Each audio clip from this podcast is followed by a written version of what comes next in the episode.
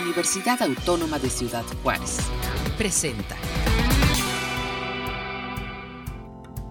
Hola, muy buenos días. Seguimos en el maratón. ¿Qué onda con la radio? Para celebrar el 13 de febrero, el Día Mundial de la Radio. Y pues nos vestimos de manteles largos, amigos, amigas, con la mesa La Radio Juarense de antaño, historias y testimonios. Y doy la bienvenida a cuatro de las, perdón, a tres de las cuatro autoras de este libro. Teresita de Jesús Esquivel, ella es comunicóloga, ha sido editora, colaboradora del programa de radio infantil y se desempeña actualmente en la iniciativa privada.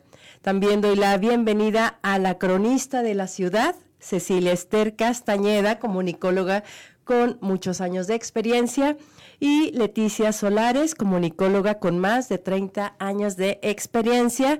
Mandamos un eh, afectuoso saludo a la maestra, la maestra Beatriz Rodas, quien no nos pudo acompañar esta mañana, pero eh, siempre la recordamos con mucho cariño. Fue mi maestra en la carrera de literatura, así que la tengo siempre muy presente. Y bueno, muchísimas gracias por estar aquí esta mañana. Muchas felicidades porque el Día Mundial de, la Radio también la hacen ustedes. Y qué bonita mesa, llena de mujeres, llena de talento y llena de mucha experiencia. Y me gustaría comenzar hablando de este libro, La Radio eh, de Antaño, Historia y Testimonio. ¿Cómo surge la idea para hacer para hacer este libro? ¿Quién quiere comenzar? Como gusta. Bueno, en el sindicato de radio, en ese entonces yo era locutora y ahí me tocaba escuchar muchas historias de mis compañeros con más experiencia en el medio de cómo era la radio en Ciudad Juárez.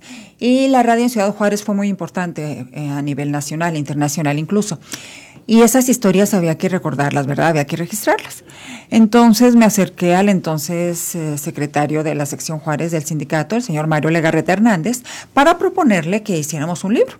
A mí siempre me ha gustado escribir y él aceptó, aceptó financiarnos, me contrató por unos meses para hacer entrevistas a los miembros eh, más veteranos de la radio y así empezó, esa era la intención inicial. Yo al documentarme estuve haciendo las entrevistas, que es la segunda parte del libro, eh, al documentarme me topé por ahí una, un trabajo de una tesis de alumnos de la UASH, que era un gran trabajo, y dije, esto hay que incluirlo. Me puse en contacto con las autoras, ellas aceptaron que se incluyera y fue así como nació este libro. ¿Y las autoras son? Pues, Tere Esquivel, para servirle. Y su servidora, bueno, Leticia Solares y pues la maestra Beatriz Rojas. ¿Y cómo surge en las estudiantes hacer este estudio? Bueno, esto surge en 1988, siendo nosotras estudiantes del tercer semestre de la carrera de Ciencias de la Comunicación.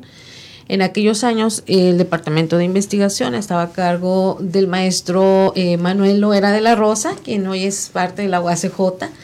Eh, estaba por ahí Héctor Padilla, Luis Gutiérrez Casas, y bueno, ellos nos hacen la, la invitación eh, dado que no existía un documento histórico que recogiera la anécdota, la experiencia así de manera, digamos, científica eh, sobre la historia de la radiodifusión en Ciudad Juárez. Entonces nos extienden la invitación y bueno, pues este empezamos a trabajar y resulta que seis años después hicimos un examen de tesis este, con un examen colectivo, algo histórico para la UASH.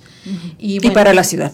Y para, la ciudad. Y este, bueno, fue así como, como surge este, este gran documento que de verdad sí tiene muchas horas este, sin, sin dormir y, y de trabajo extraescolar. Eh, pero tiene mucha pasión, tiene una gran pasión. Nos convertimos en unas almas viejas siendo unas jóvenes, pues ni siquiera de 20 años. Eh, por todo lo que encontramos, lo que descubrimos, no solamente sobre la radiodifusión, sino también sobre nuestra frontera, sobre nuestra ciudad. Así es.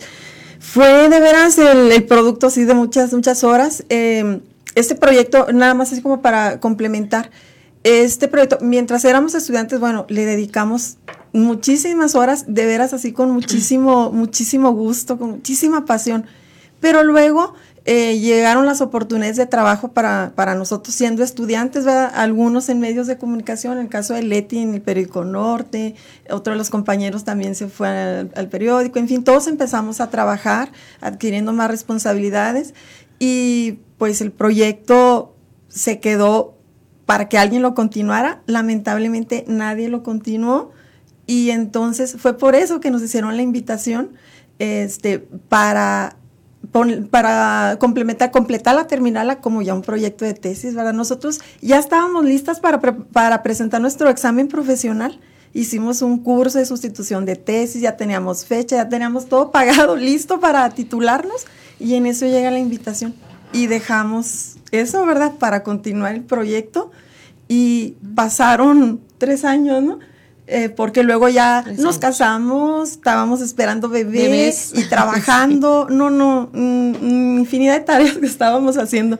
Y este, entonces por eso em, nosotros terminamos la carrera en el 91, pero hasta el 95, ¿no? Sí. 95 terminamos el trabajo. 7 de febrero del 95 presentamos ese examen. Ese examen. Con pues, sinodales, ay, muy tremendos. Ah, este, el maestro Miguel Ángel Calderón el eh, licenciado Joaquín Cosillo. René Nava y el doctor García.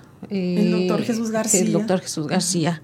Eh, entonces, pues sí, sí fue una tarea ardua, pero maravillosa, ¿no? Como es la radio maravillosa. Exacto. Y usted entonces se encuentra con esta tesis de, de, ellas y ya es como surge el libro, ¿verdad? sí. ¿Y en cuántas partes se, se, divide el libro? ¿Cómo está integrado el En dos, este, en, dos en, dos en dos, justamente. Y que bueno, ya que mencionan ellas que, que lo terminaron en mil no, oh mira, la, es invitación de la presentación del libro, sí. Sí, fue, en el Museo de Arte de Así es, el 10 de diciembre de 1998. Mira, qué interesante. en el 98, entonces. Sí, lo presentó Mario Legarreta y ¿quién más? ¿Quién más? Eh, Ahí nada más menciona a las autoras, a las cuatro autoras. El pues, Mendoza Subiate, Javier Mendoza Javier Mendoza Subiate. Imagínate, del 88 al 98 pasaron 10 años. Sí, es que es un trabajo muy completo, realmente. Ellas mencionan eh, la radio, la localidad, pero, pero es una obra donde se incluyen antecedentes mundiales incluso. Está muy completo, aprenden mucho sobre radio y, está muy bien trabajado, muy bien documentado. Las felicito. Si me preguntabas que cómo lo conjuntamos, bueno, eh, te digo, yo me lo encontré por ahí y dije, ah, caray, pues esto, esto no se puede quedar así. De hecho, el, trabajo de ellas incluía también un cancionero. Que también lo íbamos a publicar, pero ya por cuestiones de, costos, del tamaño del libro, ya se tuvo que dejar fuera. Eh, pero decidimos editarlo, o sea, la mayor parte de las de los testimonios son mis las entrevistas que yo hice. Sin embargo, se incluyen creo que dos o tres que ellas habían hecho. Sí. Y, y en la otra parte, en el trabajo de ellas, también yo metí algo de, hay algo de mano, ¿verdad? Así que, sí. así que prácticamente lo edité, pero creo que en su conjunto hace una obra todavía más completa, ¿verdad? Y y que nos da una perspectiva importante, integral sobre lo que, lo que ha sido la radio, lo que fue la radio en, Ciudad Juárez en las primeras décadas. También queríamos haberlo continuado con una segunda parte de la radio, era la intención, pero ya no se pudo, ¿verdad? Hacer un libro, como ellas mencionaron, es, es un trabajo arduo de mucho tiempo, de mucha dedicación, y no siempre se dan, se dan las condiciones para continuarlo. ¿Hasta qué año dejaron este, bueno, hasta qué año hicieron el corte de la investigación más o menos? Eh, empieza, empieza en 1920 y termina en el 70, ¿no? Más o menos. Más o menos, 70, 80, 80 por ahí. ¿Y qué facilidades encontraron? ¿Cuáles fueron las dificultades también para poder este, conjuntar toda esta información? Mm. Pues es que son varias las dificultades porque, bueno, eh, eso también tiene testimonio oral, ¿verdad? Eh, en aquellos años eh, todavía estaban eh, sobrevivientes, ¿verdad? locutores, dueños de concesiones, todavía estaban algunos de los pioneros de los primeros años de la radio en Juárez.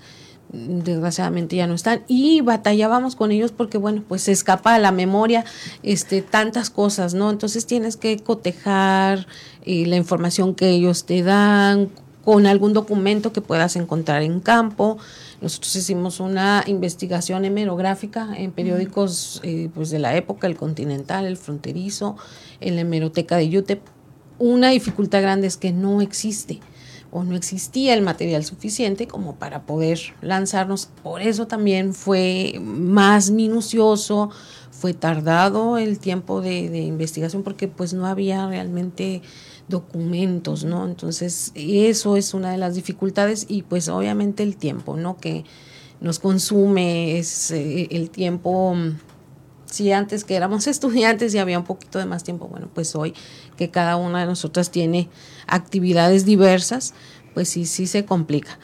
Pero en verdad que querer es poder, ¿no? Y, esto era ya un sueño, una meta personal y pues nada, que hay que dejar algo para la comunidad, para las siguientes generaciones.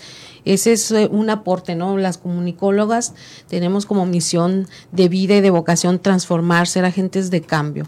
Entonces es como nosotros, bueno, sumamos este granito de arena pequeñito, ¿no? A la, a la comunidad y a los medios de comunicación.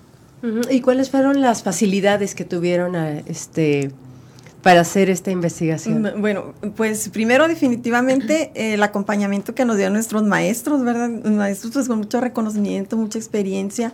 Este, ellos vieron en nosotras, pues, algo vieron diferente, no sé, porque puesto que nos invitaron. Entonces, de ahí eso, eso este, fue muy bueno.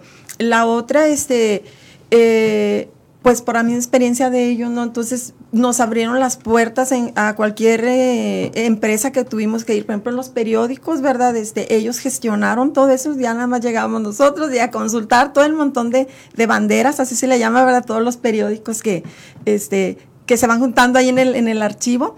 Este, igual lo mismo fue en, en UTEP, ¿verdad? Nos facilitaron bastante este, la posibilidad de consultar todos los, los, archivos que tienen ahí increíbles. A mí eh, me encanta platicar esa parte ¿eh? porque hay muchísima información de nuestra ciudad, ambas ciudades, y, este, y que realmente sería poder de veras tener así como el, eh, valor, ¿verdad?, de, poder iniciar un proyecto de investigación con otro tema o complementar todavía el de, la radio. Entonces, realmente, ¿qué fue fácil también? Mm, bueno, nos facilitan, por ejemplo, la, escuela, la, la, la UH, este, nos, nos dio una ayudantía, ¿verdad? Entonces, pues ahí eso nos apoyaba también bastante, ¿verdad? Para un gasto y como estudiantes. Realmente ¿Qué más? pues yo pienso que algo que ayuda bastante es el ímpetu de la juventud. Ah, sí, poder pasar unas varias horas sin dormir y ir y correr y hacer la tarea de pasar, de comer a lo mejor unas nueces o algo en lo que estás leyendo, desvelarnos, trabajar sin. Sí, y bueno, la facilidad también el apoyo por parte de la familia, ¿verdad? Además, Porque sí pasábamos muchos, mucho tiempo fuera de la casa. Que se involucraron, ¿no? también de cierta manera con nosotros. Este, el apoyo, tuvimos que hacer, por ejemplo, como parte de la investigación, un monitoreo a las estaciones de radio de 24 horas. Entonces, te este, imaginas estar. Dormir ahí en la escuela con los fantasmas que decían que se aparecían. sí, no, no, no. Y encontrar personas como Ceci Castañeda en el camino, ¿no? Que em, pues con todo este, volvemos al ímpetu, con esta pasión, con el deseo de sumar algo, con esta vocación por preservar la memoria, por preservar la memoria colectiva, la memoria de nuestra ciudad. Es, esa vocación eh, creo que se tiene cuando eres un estudiante, ¿no? También con ese romanticismo, con ese idealismo, te empuja, esa es parte de la vitamina que te lleva pues a todo esto. A lo mejor a veces no hay muchos recursos económicos, sin embargo, no requieres recursos económicos, requieres voluntad, interés, hacer lobby, eh, convencer a los demás. Disciplina. Para disciplina, perseverancia. Ah, algo, algo muy importante, nuestra compañera, nuestra gran amiga, la maestra Beatriz Rodas, este, ella cuando empezamos con este proyecto, era una persona que eh, pues eh, empezó su, su, carrera, ¿verdad? Ya de, yo creo que tenía nuestra edad, ¿no? que tenemos ahorita actualmente. ¿La decimos o no? Ah, este, bueno, era una, una, persona, ¿verdad? Este, madura. Entonces, ella nos ayudó bastante. Pero nosotros teníamos 17, 18 años. sí, de verdad, sí. sí, sí, teníamos sentido de responsabilidad. Pero como jóvenes, pues de repente, ella es la que se encargaba. Entonces, de ella nosotros aprendimos a ser así, disciplinadas, comprometidas, en fin, fue un, sigue siendo una mujer recuerdo mucho ejemplo, ¿verdad? Para nosotros. Sin duda, porque mira, una, una anécdota, ¿no? Chistosa. Eh, eh, era una fiesta mexicana, recuerdo, en los patios de la, de la universidad, y nosotros como Revenge of the Nerds, esa película de los nerds, los ñoños, no sé cómo les dicen, oye, ahí estábamos en la biblioteca, en la fiesta, ya en todo lo que daba, y nosotras moviendo las piernas abajo del escritorio para, ya, ya, ya, la fiesta. Y Beatriz, no, no, momento, falta un piquito nada más, y otro piquito, y este puntito, y nosotros, ay, Dios mío, mi vida, Betty, por Dios, mi vida santa, ya está la fiesta, y los muchachos, y esto y lo otro. Pero, bueno, decías, bueno, ok, ok, ok, vaya, ya, ya, vamos, vamos, vamos. Y mira, este es el fruto, ¿verdad? Y le damos gracias, muchas gracias a Beatriz por habernos este, aplacado al menos a este saltamontes que soy, este, porque esto hoy para mí es yo creo que lo mejor que puedo dejarle a mi ciudad. Pues muchas felicidades porque si viajan al pasado, feliciten a sus estudiantes jóvenes porque lo mm. lograron, dejaron un antecedente en la ciudad histórico y pues vamos a un pequeño corte, vamos a una pequeña pausa, regresamos con más anécdotas sobre la radio en Ciudad Juárez.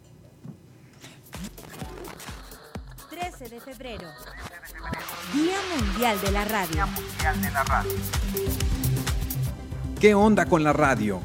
Los principios de la radio se registran desde 1887, cuando el físico alemán Heinrich Hertz detectó radiaciones electromagnéticas. Otro personaje principal en el desarrollo de este medio fue Oliver Long, quien en 1894 transmitió y recibió ondas para representar los puntos y rayas del código Morse. En 1895, Alexander Popov mejoró el sistema de recepción de ondas electromagnéticas y creó las bases de las modernas antenas. Por su parte, Guillermo Marconi comercializó este invento. En 1901 construyó un transmisor suficientemente potente para enviar mensajes a través del Océano Atlántico. Este aparato era incluso más rápido que el telégrafo.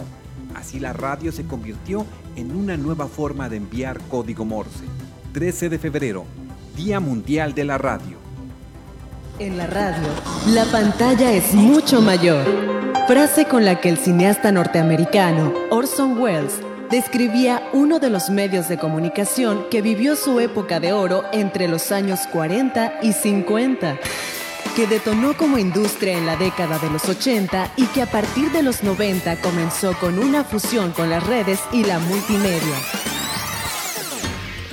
Hoy en día, la radio sigue creando, compartiendo música, entretenimiento, información. Le saluda con gusto Gabriela Gómez con un avance de las noticias que le presentaremos el día de mañana y contenidos que describen la esencia misma del ser humano. Que la radio siga sirviendo y uniendo voluntades para la evolución positiva de nuestra sociedad. 13 de febrero. Día Mundial de la Radio.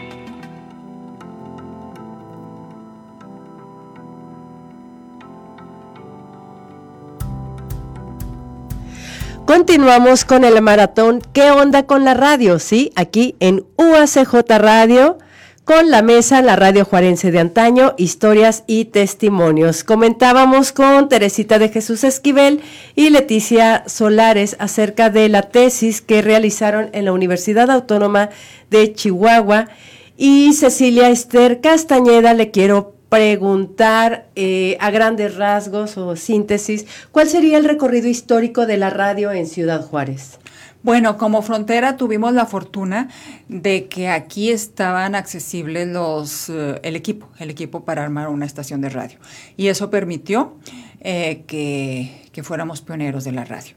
También estaban disponibles aquí las, eh, las partes. Cuando se descomponía algo, era más fácil tener acceso a esas partes para arreglar las descomposturas.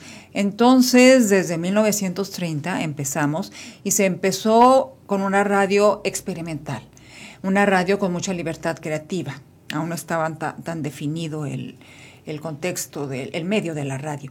Y eso dio, dio pie a que surgieran grandes talentos como Germán Valdés, ¿verdad? Pero no fue el único. Aquí, aquí fue una plaza donde venían muchos, muchos artistas, aquí se fogueaban y luego de aquí ya saltaban.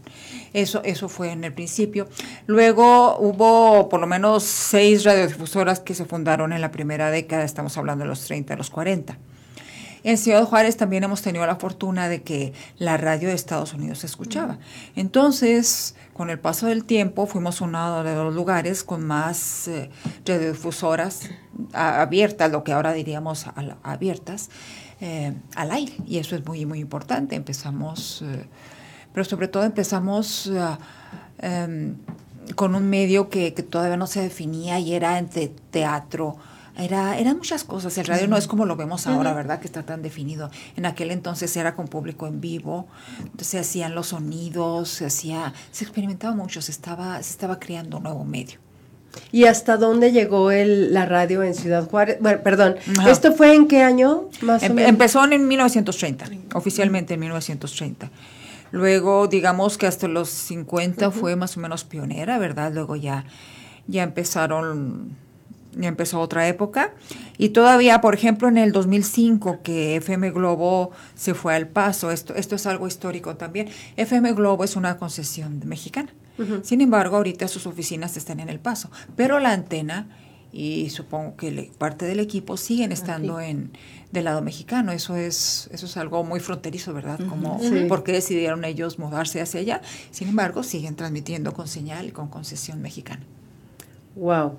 Y este veo que también en el libro vienen algunos testimonios, personas que se dedicaron a la radio aquí en Ciudad Juárez. ¿Qué testimonio se acuerdan, recuerdan, eh, les impactó, este, les estremeció? Me gustaría que compartieran sus, sus experiencias.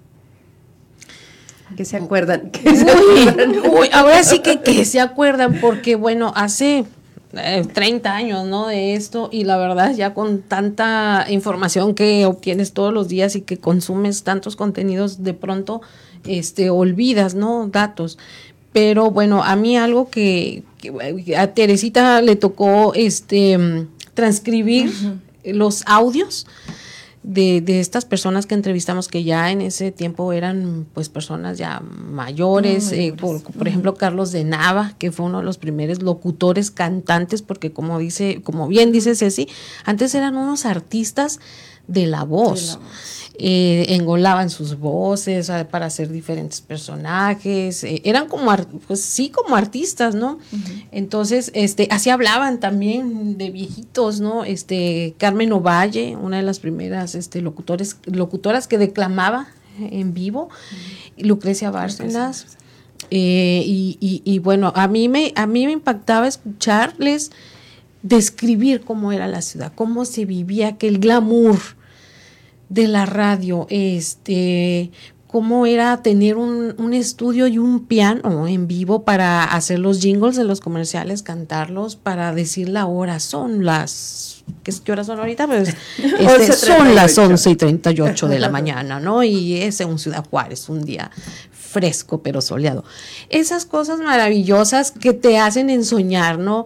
Que te hacen pensar que cierras los ojos y que de pronto estás en los 50 junto con ellos.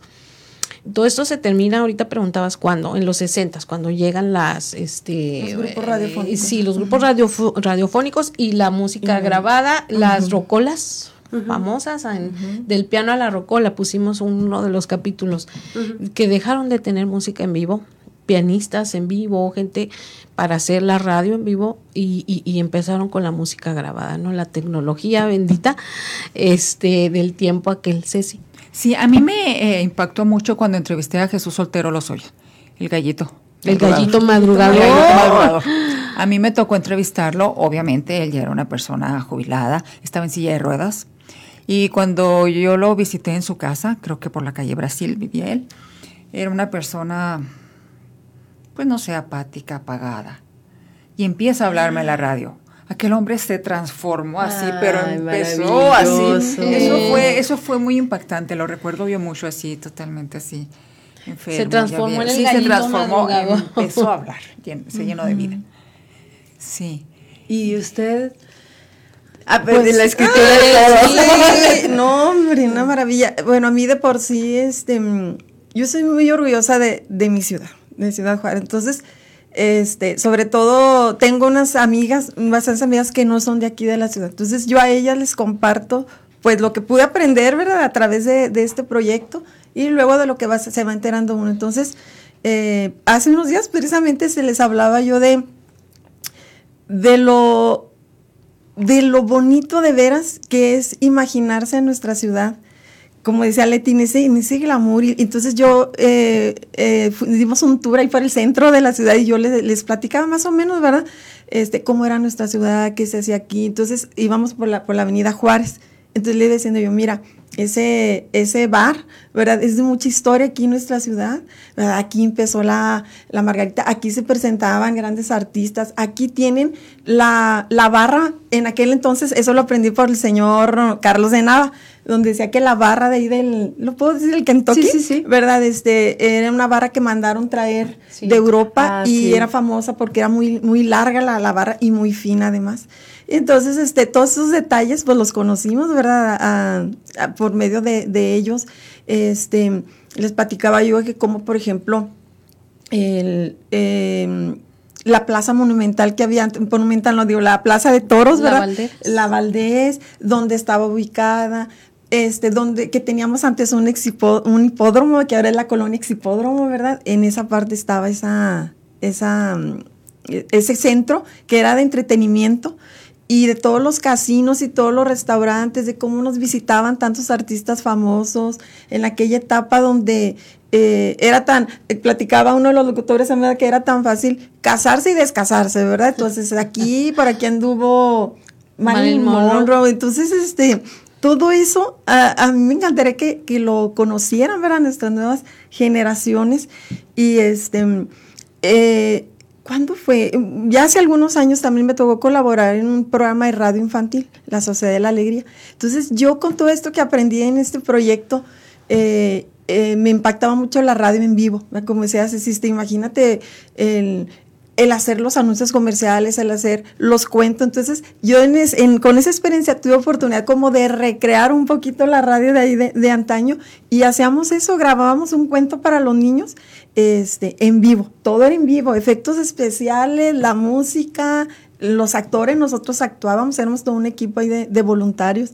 Y, y entonces yo feliz, ¿verdad? Porque pues pudimos, pude hacer vida lo que escuché yo ajá, a través de, de, de don Carlos de Nava y bueno, de la de, de Carmen Ovalle. No, no, no, es que de verdad es una, una maravilla. Nuestra ciudad es riquísima, ¿verdad? En, en historia. Es, y hablando de radio, no se diga. Ahorita que comentaba, este, bueno, comentábamos afuera la experiencia de cada una dentro de, de la radio y me gustaría que la, que la compartieran. Eh, creo que en estos años, recientemente, es muy fácil por las computadoras tener ya todos los archivos a la mano, pero ahorita comentaban cómo le hacían para transmitir en vivo, este, me gustaría que compartieran su experiencia y ahorita también nos vamos con usted para que nos platique de esa hora de Juan Gabriel tan famosa que, que tenía, este, y también de cómo la elaboraban, cómo la hacían. Sí, pues miren, rápidamente les cuento, este, tenía yo como 17 años, era como en el 87, todavía no entraba a la universidad. Este, bueno, por medio de un conocido de, de mi papá que, que, es- que estaban como solicitando practicantes, ¿verdad? Para, para ser operadores. Entonces yo empecé como operadora de una estación que se llamaba Mariachi Estéreo. Este, a la gente le gustaba mucho porque no había locutor pero este la música pues 100% mexicana, ¿verdad? Entonces, pues de ahí nació mi gusto. Eh, Pedro Infante, Jorge Negrete, este pues todos los cantantes de, música ranchera. Entonces, eh, realmente en esos momentos tuve yo muy poquito tiempo, como siete meses, pero yo quería tener brazos, muchos brazos para poder. Este, eh, darle a la gente, complacer a la gente, porque, bueno, les voy a decir rápidamente todo lo que había en una cabina de, radio, ¿verdad? Este, había dos, dos este, tornamesas, ¿verdad? Para poner los discos. Imagínense frente a mí, este, todo un casillero, ¿verdad? Lleno de discos de long play, no sé si eh, de 33 revoluciones, de un montón no, no, no, no, de discos de diferentes cantantes, todos clasificados. Porque en las mañanitas llegaba yo a la cabina y tenía yo ya mi, mi, mi hoja de programación. Entonces ahí rápidamente yo tenía que ver, ¿verdad? Este, bueno, qué canciones había que poner, qué comerciales tenía, como era una, una estación con mucho rating, pues entonces este, había muchos anunciantes, ¿verdad? Entonces había que ver la lista de los anunciantes. Utilizábamos unos cartuchos, le llamábamos en ese entonces, de, no me acuerdo cómo era la medida, 8 track, creo que era algo así, ¿verdad? Y entonces, este, en cada cartucho, pues venía el anuncio grabado. Entonces tenía toda la pila ahí, ¿verdad? Todos apilados, todos los anuncios de, de, de las horas en que me tocaba estar ahí. Entonces ya iba viendo yo, no, pues a las 8, este, la canción de Jorge Negrete, la 20, era el disco A con la canción número 20, en fin. Y luego ya tenía que, tenía un aparato donde estaba en cinta la hora y en otro aparato se ponían, este, bueno, los anuncios y ¿qué, qué otra cosa había, bueno, los discos, en fin, eran muchísimas tareas que había que hacerlas, pues en lo que estaban los anuncios comerciales, preparaba yo los discos, preparaba donde estaban los anuncios, los institucionales, este, y en el otro, pues la obra. En fin, así era, ¿verdad? Eh, hace poco estuve en una cabina, eh, ¿cuál estación era ahí? No recuerdo. Y pues ahora digo, la tecnología es la maravilla, ¿verdad? Porque ahora todas esas actividades, pues creo que les ha facilitado mucho el trabajo a los operadores, ¿verdad? Y eso permite pues hacer más cosas, pero así era, estoy hablando pues del 87, le dije, ¿verdad? Hace que ya cuántos años, ay, muchísimos. Este, y más o menos así era como trabajaba la, la estación. O sea, ponle, cámbiale. Ponle, quítale, baja, así es. Y este, y entonces, eh, ahí de lo que se trataba era no dejar las famosas lagunas. O sea, tenía que haber siempre ahí el sonido. Y Ángeles, en mis primeros días, pues me tocó una laguna, ¿verdad? Y entonces, porque no alcancé a sacar la, el disco, ¿verdad? La canción, y pues se quedó en silencio. Ya me había dicho, ¿verdad? Uno, no recuerdo, fíjense que el que me, creo que una vez me se acercó el señor Carlos Ríos, es el locutor, ¿verdad? Carlos Ríos Muñoz. El, Carlos Ríos Muñoz. Entonces, este, recuerdo que él pasó y nomás me decía, aguas con la, con las lagunas. Y tuve un momento muy, este, muy vergonzoso, me da una pena, porque pues me pasó ese día y que va llegando un señor y me dice, cuidado con las lagunas. Y yo, tenga mucho cuidado, póngase listo. Y yo, sí, señor, pero yo no sabía que el señor Bone Menchaca. Secretario de Radio Centro. Y yo no sabía, yo, sí, señor, este, disculpe. Pues ya, después me dice uno de los compañeros que estaba en la otra cabina, ¿sí supo quién vino aquí a llamarle la atención? Y yo, no, ¿quién señor? Era? el señor, señor, pues bien, el señor Ronnie Benchaca, vale, me dio nombre, pues qué pena. Pues eso me motivó a ponerme más lista y, este, pues sí, terminó la aventura los como sí, seis meses cuando ya entré a la, a, la, universidad. Bueno, le ponemos una pausa porque continuamos con la mesa, la radio juarense de antaño. Nos vamos a otro corte y no se vayan, amigos, amigas. Seguimos aquí en este maratón para celebrar el Día Mundial de la Radio, por supuesto en UACJ Radio. 13 de febrero, Día Mundial de la Radio. El primero en poner al aire por medio de Internet una estación de radio fue Carl Lamont en 1993. El surgimiento de los primeros formatos de archivo multimedia como el MP3 brindaron compresión, calidad de sonido y portabilidad, permitiendo que los teléfonos inteligentes y tabletas pudieran tener grandes cantidades de música. Esto impulsó a Adam Curry y Dave Winner a diseñar un programa llamado iPodder, el cual su finalidad era descargar transmisiones de radio a los iPod de Apple para que los pudieran escuchar en tu celular. Es por esto que podemos decir que ellos inventaron lo que hoy en día se le conoce como el podcast. 13 de febrero, Día Mundial de la Radio. 13 de febrero, Día Mundial de la Radio. Para mí es un medio de comunicación que permite que estemos informados sobre distintas cosas. Conectar a las personas. Eh, un medio para poder informarnos sobre lo que está pasando en el mundo y para entretenimiento también. Un medio de comunicación. Es un lugar donde puedo escuchar música cuando no traigo Spotify o un auxiliar para el carro.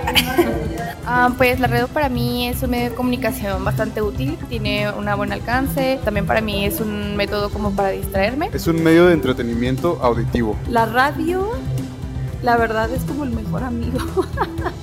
el mejor amigo, el que te cae bien, el que es bien buena onda, o sea, un medio de comunicación que tiene muchísimo alcance y que es sumamente versátil. Eh, puedes utilizarlo a favor para cualquier cosa y va a ser amigable y económico, ¿no? Y, te digo, y el alcance que tenga con el público. Bueno, la radio es un medio de comunicación, la importancia que tiene de, de poder llegar a un sinnúmero de, de audiencias con diferentes eh, temáticas, bueno. La radio es un modo de transmisión que llega hasta tantas partes. Cuando no hay otra cosa, la radio está presente.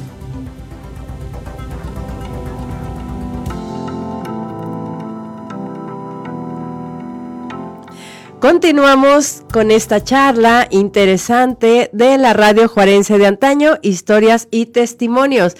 Y las invitadas nos comentaban cómo se hacía la radio en años anteriores.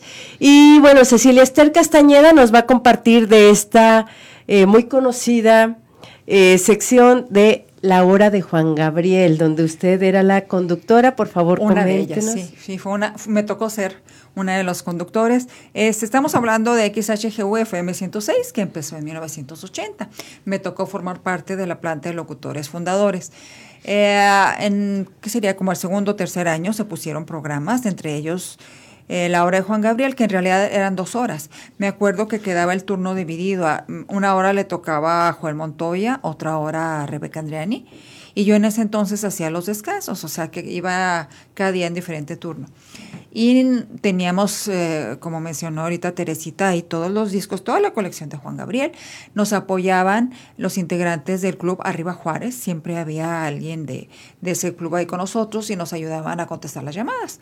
Porque en ese entonces el teléfono no dejaba de sonar, lo colgábamos inmediatamente. Y no había operadores como ahora, operadores que ayudaran al locutor. El locutor lo tenía que hacer todo, estar poniendo anuncios, poniendo la música, tomando, tomando las llamadas, escribiendo, etcétera, etcétera. Eh, eh, las integrantes, casi, casi siempre mujeres, la mayoría, eh, nos acompañaban, ellas tomaban apuntes, las, las, dedicatorias, la canción que deseaban, ellas nos ayudaban a buscar el disco y, lo ponían y era, era muy ameno, era, era muy fácil conducir así el programa porque nos facilitaba en un gran porcentaje todo, todo el trabajo que implicaba, porque era... FM 106 fue una estación que tuvo mucho rating durante sus primeros años. Fue la primera radiodifusora juarense con locutores en vivo en FM. Y eso como que marcó un hito. Y pues era, era, era mucho, mucho trabajo. Eran muchos comerciales. Siempre íbamos rezagados a la hora de, de la guía de los comerciales. Eh, mencionábamos hace un momento a Tres Patines que era un, una grabación de un programa cómico cubano allá de los años 50, que se pasaba de 2 a 2.15. Eh, pero, por ejemplo, había como cinco anuncios que poner. Estaba el noticiero de Notiactualidades, que era de 2 a 2.5. Luego había que poner anuncios y luego ya venía entrando, entraba la parte inicial de Tres Patines, luego los comerciales y luego el programa, pero había tantos comerciales que había radioescuchas que nos comentaban que iban camino a su trabajo, iba a empezar tres patines, se disponían a escucharlo y llegaban ellos y todavía no empezaba el programa, ¿verdad? Porque nos había acabado el corte, ¿verdad? De que había tal demanda por, por la estación. Esta manera en que interactuaban las personas eh, por medio del teléfono, ¿para qué llamaban a la hora de Juan Gabriel para pedir canciones y mandar, saludos, básicamente. Sí, me acuerdo a propósito de Juan Gabriel, Joel Montoya le decía el chiquillo chiple de Juárez. Sí, el chiquillo chiple de Juárez, ciertamente. el chiquillo chiple de Juárez. Sí, y, sí. y, ellas nos ayudaban, así era, me llama la atención, a veces escucho yo programas de radio americanos y la gente dice, ah, póngame la canción que usted quiera, yo quiero mandar tal mensaje, pero, mm. ¿y qué canción? No, usted escójala. Aquí era al revés, la sí, gente pedía la, la canción. canción. El mensaje era lo de menos, ¿no? tratábamos de hacerlo ameno, ¿verdad? A veces se pasaban algunas llamadas al aire, por ejemplo en Amor sin Fronteras, ¿verdad? Pero les interesaba escuchar la canción, uh -huh. escuchar una canción. Es que sí. a veces era la única manera en la que la podían escuchar, ¿no? Uh -huh. eh, por medio de la radio. Y yo recuerdo también uh -huh. haber grabado los cassettes de, ah, de la sí, radio porque no había manera de tener la canción.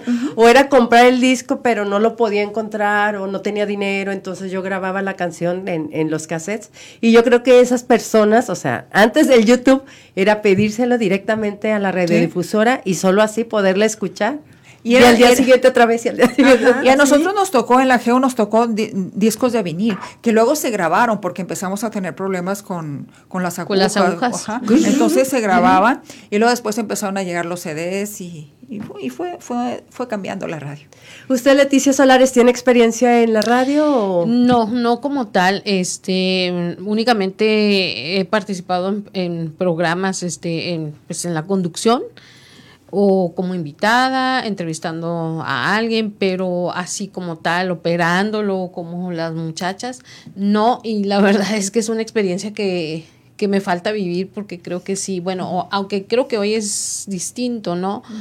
Pero mm, yo creo que es una experiencia enriquecedora que aparte te permite poner a funcionar todos los, los dos hemisferios de tu cerebro, ¿no? ¿Y qué hago? Y contestar a la gente, interactuar con la gente. Muy interesante, ¿cierto? Sí. Yo, yo, he tenido pesadillas, eh, literalmente pesadillas, en que estoy en una cabina de radio con el equipo nuevo, que me dejan sola y que yo no sé manejar las nuevas consolas y que estoy, ay, ay, ya va, ya es hora de, que sigue, que sigue, que sigue, así es, esa sensación que se llegaba a sentir en ocasiones, ¿verdad? En aquel tiempo con otro equipo, pero ahora. Y luego pues tener la capacidad para improvisar, ¿no? Sí. También, para que no te atemorice el micrófono, que no es más que un micrófono, ¿no? Sin embargo, imaginar que tu voz y lo que estás diciendo llega a miles o a millones de personas, pues yo creo que sí es aterrador. No sé si este de pronto y, tener que no que, decir tonterías.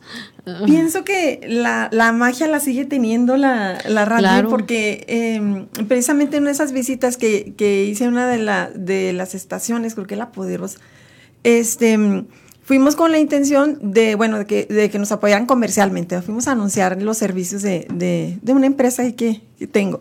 Entonces, eh, me sorprendió mucho porque el locutor, ahorita que decíamos que pues son, siguen siendo de alguna manera pues artistas, cuando yo oía los programas, o sea, yo pensé que eran dos personas y es el, es el locutor haciendo la voz de un personaje. Entonces, esa capacidad que dice de, de, de improvisar, o sea, pues esos elementos siguen siendo necesarios para la radio, ¿verdad? Y me llamó mucho la atención. Y pues de alguna manera siguen siendo lo mismo, nada más ahora, por ejemplo, este, trae el celular en la mano porque ahora interactúan con, con el público por WhatsApp. Claro. Entonces escribe el, el, radio escucha, este, pide su canción, pide salud, y luego el personaje es el que, el, el que, el que manda los saludos, ¿verdad? Y, y, dice todo eso, y luego él, y entonces este, estuvo interesante ver eso, y de alguna manera, pues, muy parecido, ¿no? Lo que pasaba en, en, en antaño, nomás que ahora se apoyan con diferentes instrumentos, pues, ¿verdad? Ya para comenzar a, a, cerrar la conversación, este, me gustaría saber ustedes qué piensan o cómo visualizan el, el, futuro de la radio en Ciudad Juárez. Ya con todas estas plataformas que existen, de que podemos escuchar este, miles de programas uh -huh. en el celular. Eh, ¿cuál, ay, se las puse muy difícil. Pues, ¿Cuál sería el futuro de la radio en Ciudad Juárez? Yo no lo sé, pero sí sé que me gustaría conocer algún estudio actual sobre precisamente todas las radiodifusoras, todos los podcasts, todo lo que se está produciendo localmente, que sería radio. Ya no podemos hablar de, de radio en sí, ¿verdad? No uh -huh. es nada más AM y FM, estamos hablando de otras plataformas, sí. uh -huh. pero tener una idea de cuántos... Eh, ¿Cuántos hay, verdad? ¿Cuánta gente está trabajando en este medio? Sería algo muy interesante. ¿Qué viene? No lo sé porque los medios están cambiando constantemente, uh -huh. la verdad. No podemos saber uh, si el año próximo habrá otra, otra plataforma pero sí creo que se van a integrar cada, cada vez más. Y también algo que yo he visto es que se integran incluso desde otros lugares, ya no es nada más Ciudad Juárez, ¿verdad? Estamos mucho más globalizados entonces es posible lo que pasaba durante la pandemia, que, que algunos iban a trabajar en otra ciudad y están trabajando a, a distancia. Eso mismo puede pasar en, en la radio. Claro. Se van a otros lugares o se conectan con gente de otros países, hacen entrevistas a gente que está lejísimos y ya es un medio más eh, global. Claro que sí. Uh -huh. En los temas, es, eso es muy interesante, ¿verdad? ¿Qué tipo de temas se están manejando? Si son los tradicionales o cuál, cuáles nuevos están surgiendo, cuáles son las nuevas inquietudes. Eso también quiero saberlo. Pues ya, ya, ya nos quedamos sí, todas pensando, sí, sí es cierto. Es que realmente sí, está difícil, ¿verdad? Precisamente porque todo está cambiando tan constantemente. Eh, pero yo pienso que la esencia ahí está la esencia de la radio. Y yo creo que sus elementos, ¿verdad? Como es el lenguaje, como es la música, como es la voz, incluso el silencio que hablamos ahorita de las lagunas, son elementos este, esenciales en la radio. Y pues eso ahí va a seguir. La, la forma para llegar a los demás, pues a lo mejor puede que, que, cambie la forma como nos van a, o como se van a seguir escuchando, es lo que a lo mejor podría este, cambiar, ¿verdad? Porque ahora es tan fácil obtener información. Mm, al principio nosotros, bueno, es que es un tema muy, muy complicado, pero al principio, por ejemplo, el, propósito de la radio nació con otros fines y miren qué se transformaba, era, nació con fines bélicos. En el, en el, tiempo de la guerra, el propósito era nada más comunicarse ahí entre, entre los ejércitos y todo eso. Y, y ahora cómo se transformó. Entonces, pues, ¿qué va a pasar después? Yo sí, no, no sé, la verdad. A mí me gustaría apostar por eh, variedad y riqueza en los contenidos, en la producción radiofónica, como se hacía antaño, porque bueno, ahora para eso tenemos las plataformas para escuchar música, porque de pronto la radio se convirtió en un tocadiscos, en el locutor que da la hora y pone canciones. Y para mí, eh, la radio es un medio de comunicación completo, y bueno, afortunadamente tenemos a la universidad que está realizando creo que un extraordinario trabajo en cuanto a producción, a generar contenidos.